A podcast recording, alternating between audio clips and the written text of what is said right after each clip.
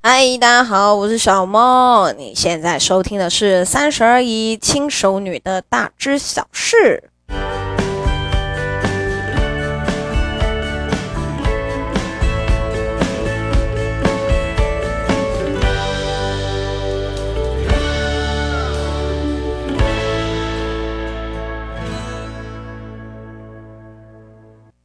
耶我今天又录了一集新的，因为这两天我都在家里面录，所以我家里面就只有 iPhone 的那件麦克风，所以可能会有一些些的爆音啊。我努力控制，不要笑得太大声，不要叫得太大声，免得大家听了觉得耳膜很不舒服，那我就觉得不好了。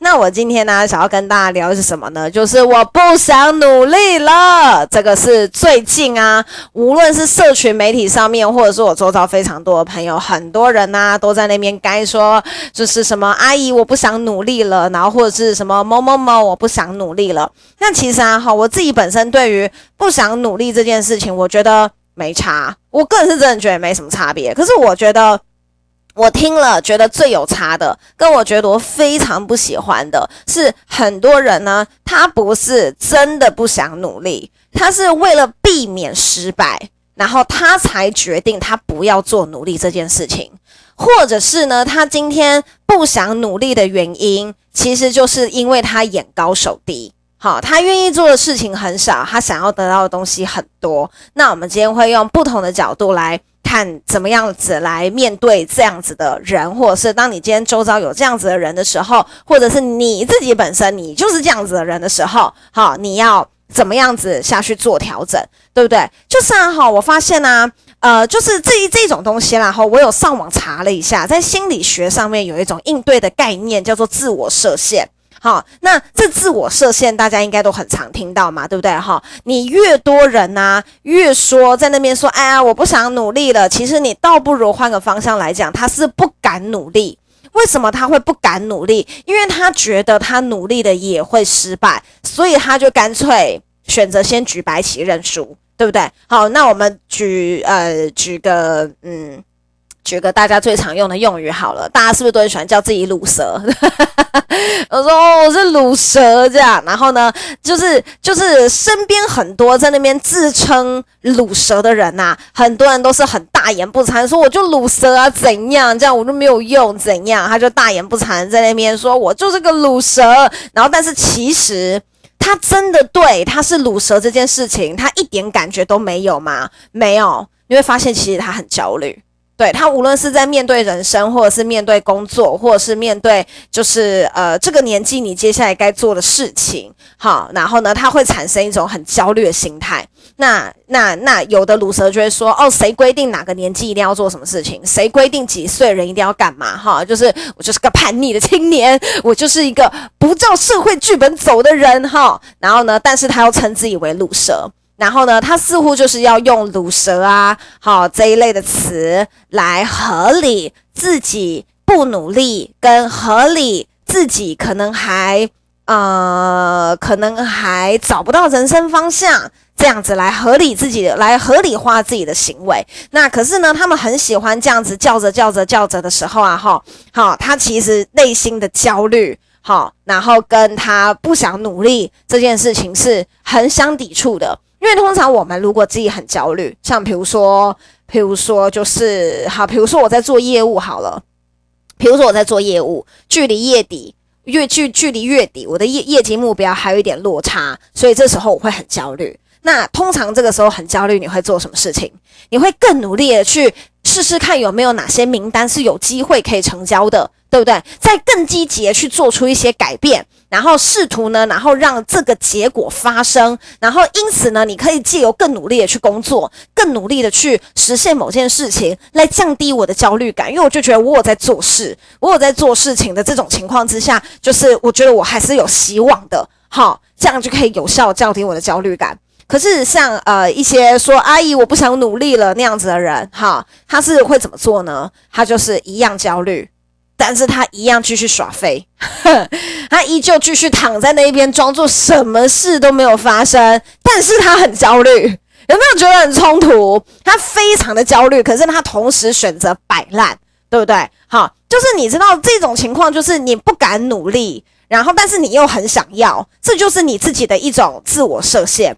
那么你在面对自我设限的时候，其实你是有一些方法，你是有一些方法来呃帮助你自己去跳脱这一些思维。当然，你要跳脱这一些思维，对你来讲是一件很辛苦的事情，因为你已经抱持着这一种就是呃这一种不想努力的心态。好，我们现在讲的是你不想努力，但是你又很想要这个结果。好，如果说你不想努力，你也不需要，你也不想要有这个结果，其实你不会感到焦虑，你就不会想要打开这一集来听。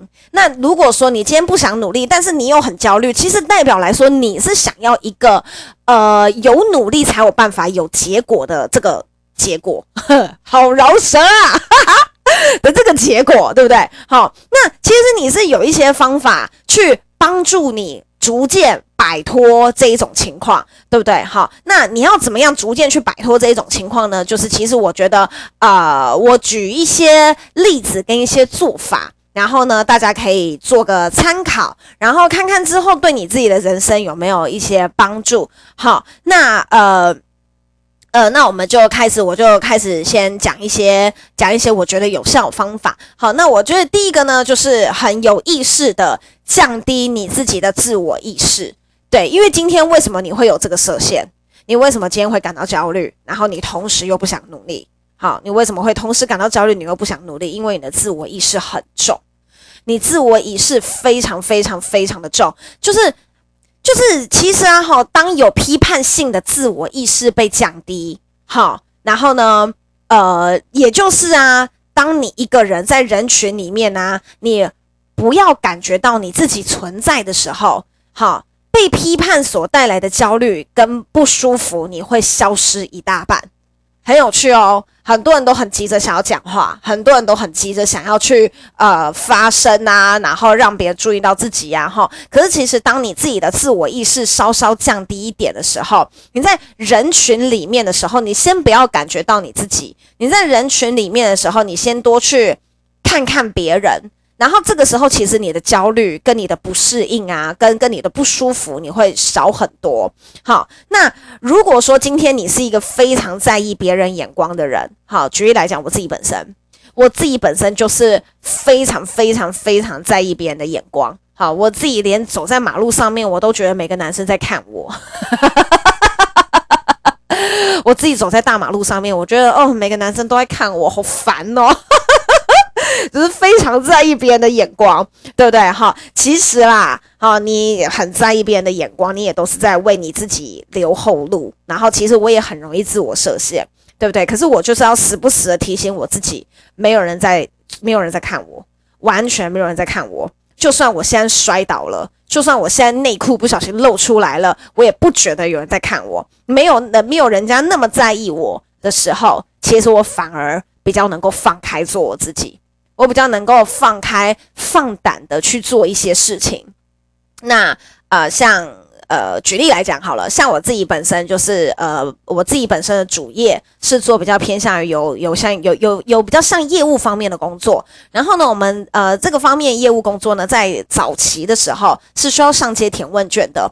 那其实每一次上街填问卷的时候，我都会感到非常的不舒服，因为我很讨厌别人一直在看我，我就觉得大家在看我，大家是不是觉得我很可怜，要站在这边填问卷？可是其实我们填问卷只是去呃搜寻新的名单而已，这其实是一件，这其实是一件没有所谓什么。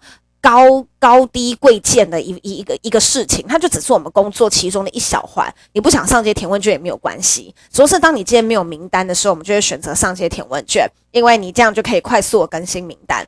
那主要是通常这个时候呢，我就会觉得很烦，因为我就觉得大家都在看我。可是你知道，其实大家真的都在看我吗？其实真的没有诶、因为我们以前都在台北车站的星光三月前面填问卷，啊，不然就是会在那个呃中孝复兴。呃，顶好那个非常大十字路口那边填问卷，你知道那边人来人往，人真超多，人真的超级多，真的有人会看我吗？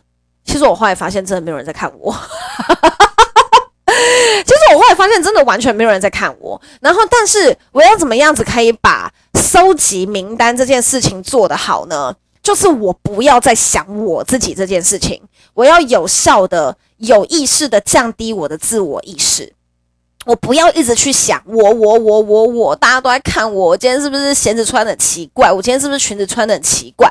我不要一直去想我这件事情，我要立马快速的付出行动。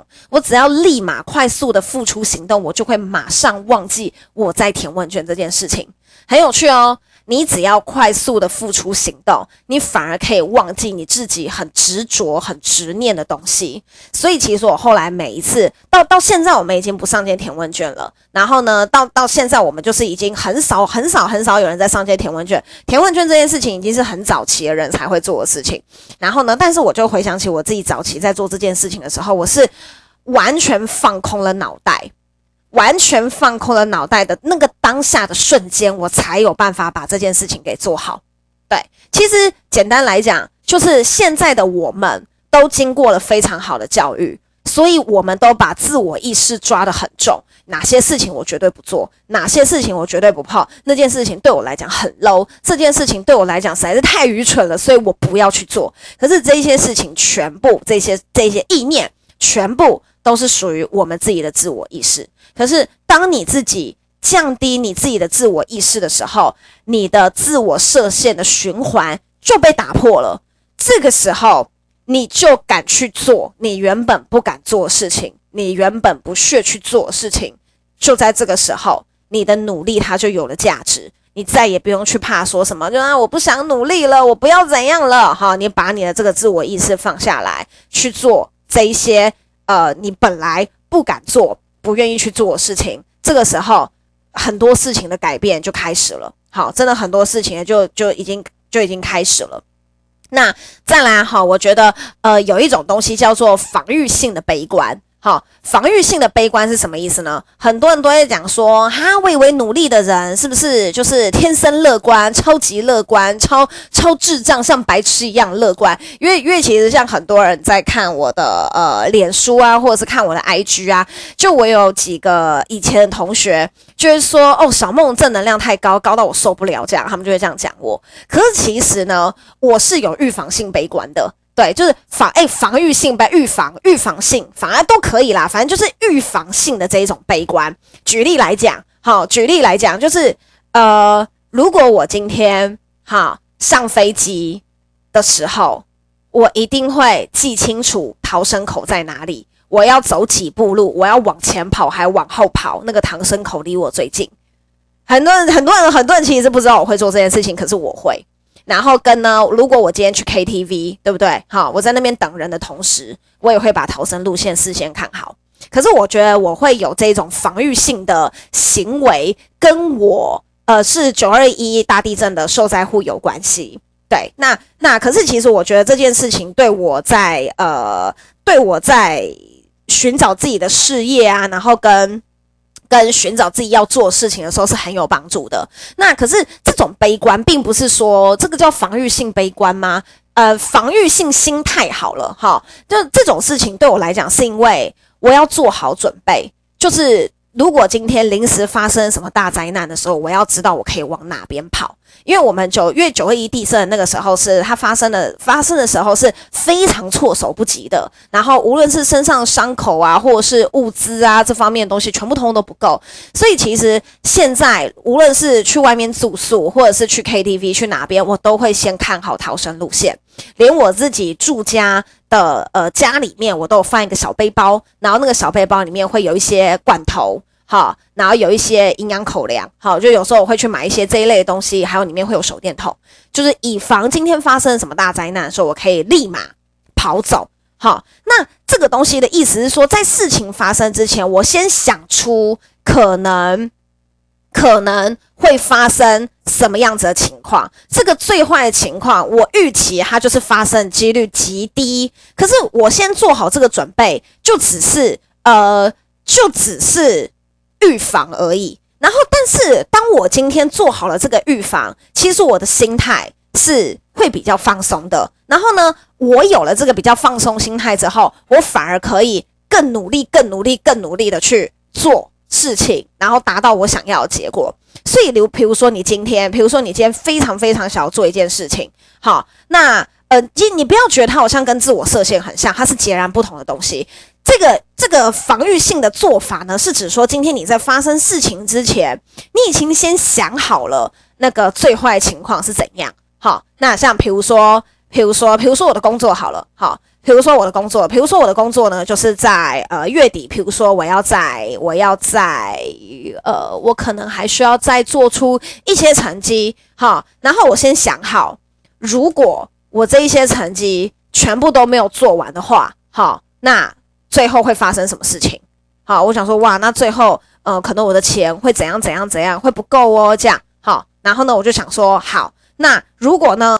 好，那如果呢？我因为钱不够的话呢，我下个月可能要省一点。好，我就已经先想好了。我想说，好，如果最后呢，我已经努力了，可是最后没有达到我要的目标，那我下个月呢，哪一些开销可能要避免？可能我就不要买新衣服，可能不要买新的东西。那我这样子下个月还 OK。好，然后呢，我就好。那所以这个最坏结果是我可以接受的。好，那我现在就尽全力的去努力，反而。到时候你就可以达到你想要的结果，就是这一种预防性的心态啊，是指我考虑跟分析所有最坏的状况，然后去思考可能会发生什么事情，并且我可以做什么事情。我不是很广泛的在那边说怎么办，我做不到，我做不到，我做不到怎么办啊？讲不是好，并不是，并不是把时间精力跟花在去焦虑，然后去想说怎么办，我失败了，我现在要找什么样子的借口？不是。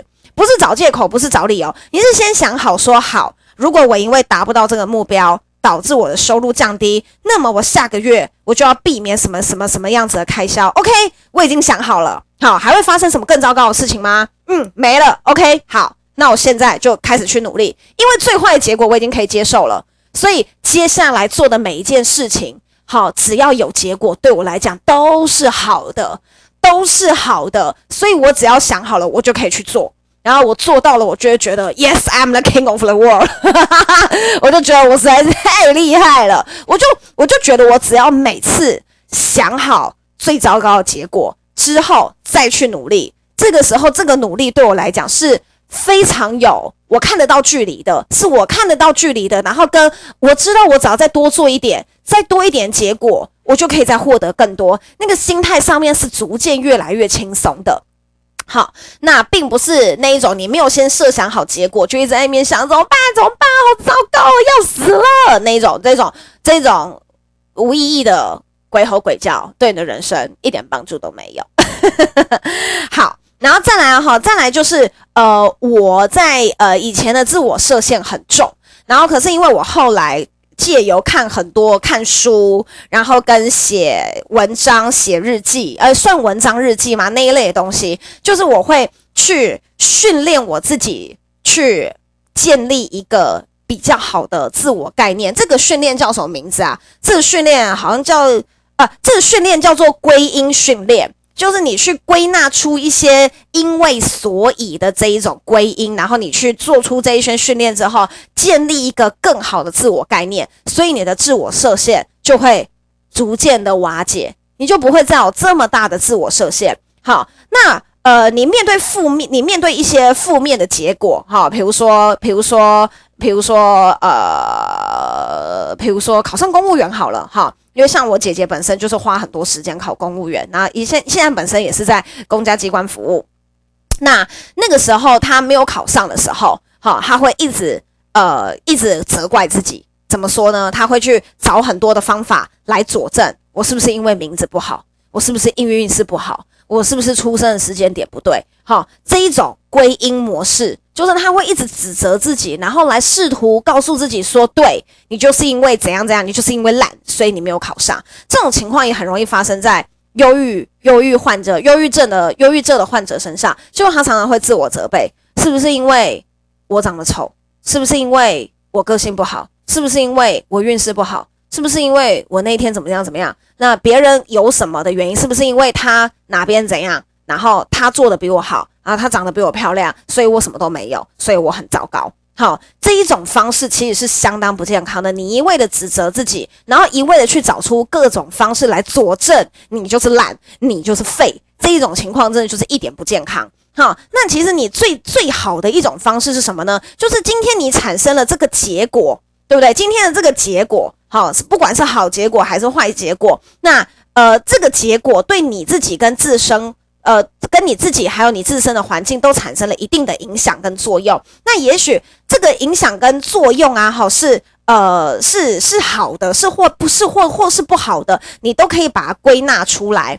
诶，我觉得这有点难讲。诶，就是你都可以试图把它归纳出来，归纳出来之后，从里面你去找出对你好的影响跟对你坏的影响。举例来讲，举例来讲，像比如说。啊、呃，比如说，比如说跑马拉松这件事情好了，像我有一年就是去跑四十二 K 的全马马拉松，然后最后跑的结果呢是失败的，就是我最后是没有跑完的，而且我那时候是花了大钱去日本名古屋参加马拉松。好，然后最后还跑失败，靠，那真的心情超烂，你知道吗？如果说那换到我以前啊，换到我以前啊，我一定就是怨天尤人啊，然后哭得要死要活啊，然后干嘛干嘛干嘛啊，这样就是这一整个负面到爆炸，然后我绝对再也不会参加这一类的活动。好，因为我就觉得我对这件事情真的是太不爽了，所以我再也不想。碰触这一类的事情了，可是因为就是当年那那一年我跑失败马拉松的时候啊，好，就是呃我自己本身是做了一个很好的归因，对我自己就是太负面了，然后我就拿了一张纸，我就开始写下我当时所有的心情，不爽、很废、浪费钱、可恶、网吧、生气，就我写下所有的负面情绪。那我写下我所有的负面情绪之后呢，我试图去找我觉得开心的事情。好，所以我就做了什么另外一件事情呢？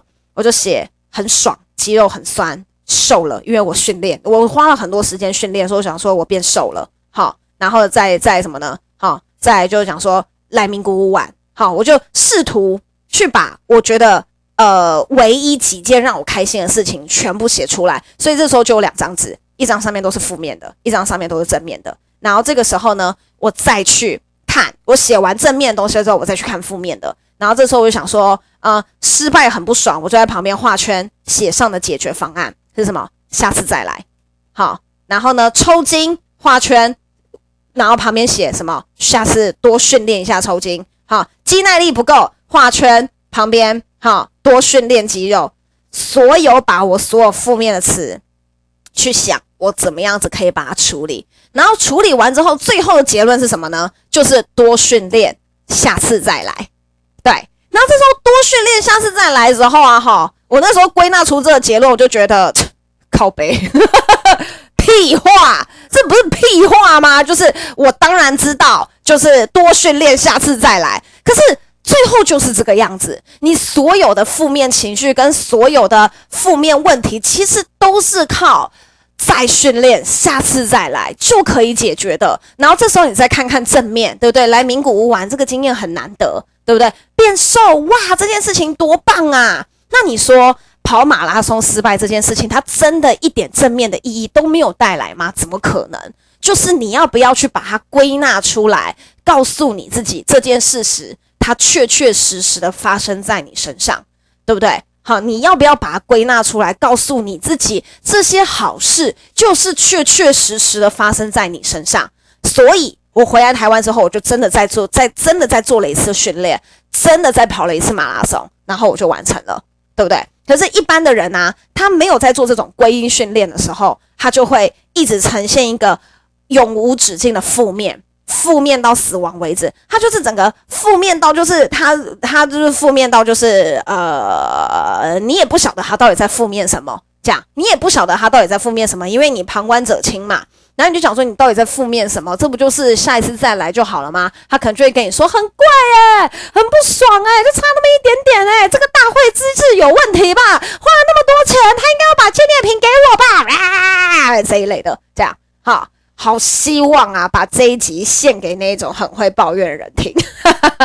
所以其实有时候不要太随意的，就是说什么，哎呀，我不想努力了。然后就是你不想努力的同时，你还在那边焦虑，还在那边不爽，还在那一边呃，就是看不爽别人的努力。那我觉得有的人更讨厌的是，呃，他用鲁蛇的心态，他却认为自己可以变成一条龙，对不对？他用一个他用一个很很很很微小的那一种努力，却认为自己可以变成一个 somebody。好，然后呢，你认为你自己可以变成一个 somebody，但是你还没有做到时候，你看到别人成为了 somebody，你不会替他高兴，你反而还会酸言酸语。这一种人是我最讨厌的。对，这种人真的是让我最讨厌的。其实，其实很多事情，你只要去彻底的意识到，你只要去彻底的意识到，就是所有能让你变好的事情都是辛苦的。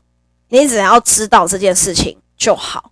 无论是你要变漂亮，对不对？你要减肥，even 你要去韩国整形。它都是很辛苦的，你要考大学也很辛苦，你要找到喜欢的工作很辛苦。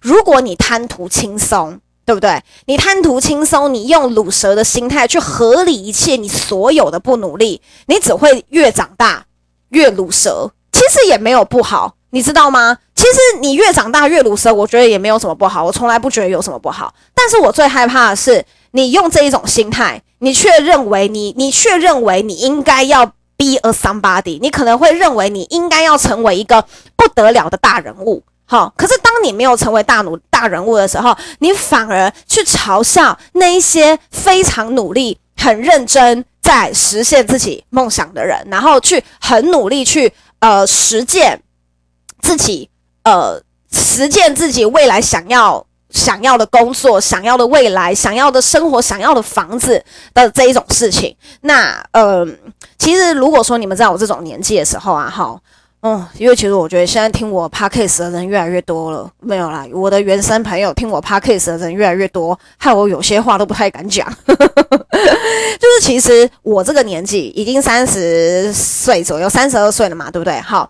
这样，那像我自己本身，好。我我自己本身是现在是有有有有有两间房子的，好，我自己本身是有两间房子。那虽然说我的房子的总价没有很高，那可是就是就是我也是很努力靠自己的能力买了两间房子。那可是呃，我认为是因为我在呃很我自己在二十几岁的时候，我做出很多的牺牲，我并没有把时间用来享乐。我并没有把时间用来，呃，可能泡夜店啊、KTV 呀、啊，然后吃大餐啊，就是我没有把时间跟金钱花在这个上面。我在二十七岁之前，原则上，我个人认为我过得都蛮辛苦的，就是我每个月要斤斤计较我的收入，然后呢，我要仔细算我的钱，我要算我的每一笔饭钱、开销、交通。公车有的时候甚至就是，如果我这个月的公车扣打用完了，我是穿着高跟鞋，然后走在大马路上走个三十分钟，为了回家的那一种，因为我就是不想要有多的开销的这一种情况。好，这个这时候我就很推荐大家可以去看一本书，叫做《先别急着吃棉花糖》，非常的浅显易懂。那呃。突然，这个时候就是有一天，就是我，我其实真的觉得我在二十七岁之前，我很少吃喝吃喝玩乐。可是其实我也会羡慕，我也会羡慕那个时候的同学们，好，对不对？买很贵的包包，然后呢，男友一个换一个，男友一个比一个还要有钱，嗯，我也是会很羡慕，对，我也是很羡慕。然后呢，穿着很贵的球鞋，然后呢，戴很贵的帽子，背很贵的包包，然后呢，随便吃个饭，对不对？动辄都可以花个。一千多块钱，我也很羡慕那个时候的他们。然后那时候人家就会问我说：“哦，你为什么？你为什么就是不跟我们一起来吃？”然后就说：“你怎么会连这个都花不起？”这样，好。然后那个时候我就会觉得，的确，我我那个时候的我是花不起的，因为我还有一个更远大的梦想想要去做。然后到时间其实过很快，一瞬间就是我已经三十二了，我的同学们我们也都三十二岁了。然后可是这个时候的我。我很明显可以感觉到，我相较于我同年纪的，无论是高中同学或者是国中同学，我都比他们还要多了一点，多了一截。可是那个多了一截，纯粹就只是因为当年的我不愿意花时间跟金钱在享乐上面，然后那个时候的他们花了时间跟金钱在享乐这件事情上面，或者是。当时的他们并没有想到未来他到底想要怎样子的生活，再来回推你现在要做的事情。可是那个时候的我，我想要的生活的那个未来已经很清晰了，所以我回推二十七岁之前的我该做哪些事情，我毫无犹豫，我就知道现在持股是我必须要做的事情。可是到现在我们三十二岁的时候，然后突然之间我蹦出了两间房子。周边的闲言碎语会少吗？真的不会，周边的闲言碎语一点都没有少，而且最讨厌的是他们会试图想要去亲近我最好的几个朋友，然后试图打听出来我是用了什么诡异的方法才有办法有今天可能有两栋房子，然后或者是你很明显可以感觉到同学之间有一些酸言酸语，对不对？好像。举例来举例来讲，好，我自己本身白天的主业工作呢，好，是业务型的保养保养品跟一些保健品。然后呢，有一天就是有一个高中同学在脸书上面打说，就是哎呀，最近老了，是不是应该要去医美拉个皮一下左右啊？然后我知道那个，然后我知道那个同学本身就是以前在同学班上里面争议性就很大。讲好，然后呢，我就回他说，我就回他说，来来来，你可以来找我啊，我们最近有一个很厉害的东西哦，可以消除皱纹，可以怎样怎样怎样这样。然后他就在下面回我说，哈，你去做医美哦，这样。他说，哈，你现在改行做医美哦，这样。然后我就我就说，怎么可能做医美啊？就我也没有多回他。然后呢，前几天我在我的脸书上面 po 了我跟呃我的副业，因为我的副业是直播主嘛，对不对？好，我就跟其他直播主出去。然后呢，他就在他就在其他地方留言，就是讲说，哈，你现在还有你现在沦落到去做直播妹哦？他就这样回，对，他就这样回说，你现在沦落去做直播妹哦？然后我就说，我就说，就是当然不是啊，这只是我的副业啊，然后怎样怎样怎样的。然后呢，后来我就把这件事情就是跟了我几个比较要好的朋友讲，然后比较要好的朋友就讲说他已经打听你很久了，你不觉得这人很有趣？他讲说他已经打听你很久了，他已经打听你房子买在哪边，用了多少现金，然后花了多少时间贷款，然后贷款分几期，他已经打听你很久了，然后都试图想要找出一些蛛丝马迹，似乎我走了什么捷径，然后我走了什么。快快速通关这一类的，这样啊，我今天想要走快速通关，对不对？我找个老男人来包养我，不就得了吗？我需要这样吗？我找个老男人包养我，不就得了？我至于这样吗？那我我就是想说，我这个同学他本身不是没有能力的人，他是有能力的人，他是一个。他是一个呃，算是蛮优秀的人，可是他为什么要这样？他为什么要用这一种方式去去呃，认为别人不好啊，认为别人怎么样啊？这件事情我真的完全无法理解。然后我就回想起我跟这个同学相处过程，他就是。呃，在新闻媒体界工作，然后他曾经说过，就是他很不屑一些女主播变成主主播的那个呃过程，好，他就会觉得他比他都可以做得比别人还要更好，可是他只是不想做而已。那我觉得这一种东西，就是你摆明了你是用一个鲁蛇心态，可是你却有成龙的想法，然后你不愿意去做那一些辛苦的事情，即使你有再好的能力，可是。你不愿意去做辛苦的事情，可是有人愿意做辛苦的事情，所以有人达到他想要的成就的时候，你再来试图找出，试图找出他不是靠自己努力的方式来佐证你是对的。我觉得这是一个很诡异的心态，这千万不要让自己变成这一种，这一种就是。我 不知道怎么形容的人，千万不要让自己变成这一种我完全不晓得要怎么样形容你的人，这只会让我非常的瞧不起你。我就会觉得你可以不要这么合理化你自己种种不努力的行为，再来指责别人努力很诡异，这真的会让人家非常瞧不起，好不好？所以啊，如果今天呢、你想要当一个卤蛇，你想要当一个废物，你就一路当下去，没有人会去阻止你。不要一下子要当卤蛇，一下子要当废物，一下子又陷入社会的焦虑，一下子又认为你人生就这样子了，一下子又希望你人生可以更好，一下子又怀疑别人今天有不不一样的成就是因为别人怎样，然后一下子又告诉自己就是你最有个性，你这样最好，超诡异，拜托。不要当这种讨人厌的人，这种人好像在国外就是有一个特殊的形容词，可是我忘记叫什么形容词了。Anyway，就是希望啊，如果今天你是一个想要努力的人，哈，就想尽一切的办法让自己变得更好，因为现在你就是最糟糕的状况。好，无论你之后做出多夸张的努力都没有关系，因为那一些努力都会只都只会让你变得更好，因为现在最糟糕、最糟糕的样子就是你现在的样子。好，那如果你自己本身你完全不想努力，你想要耍废一辈子，我觉得也没有关系，因为本来就是这个样子嘛。但是最忌讳的就是什么呢？你想要变得更好，可是你不想努力，这样子就很像是你同时在开车的时候踩着刹车、踩着油门，你花很多的时间、力气、金钱，可是你完全没有办法前进。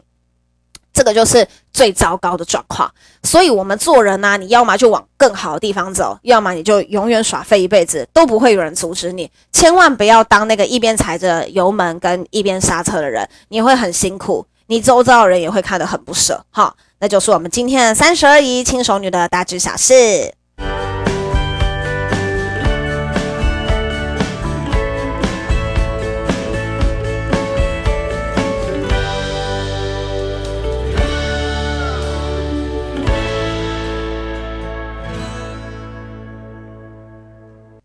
谢谢大家赞助，我们的赞助金额已经来到五百五十块了，我真的觉得很高兴。谢谢你们听我讲废话，然后还愿意给我赞助。如果说有厂商想要赞助，哈哈，应该没有吧？如果有厂商想要赞助，哈，想要有那个置入性行销，哈，我也是非常的欢迎的。对，这就是我们今天的节目，谢谢大家，拜拜。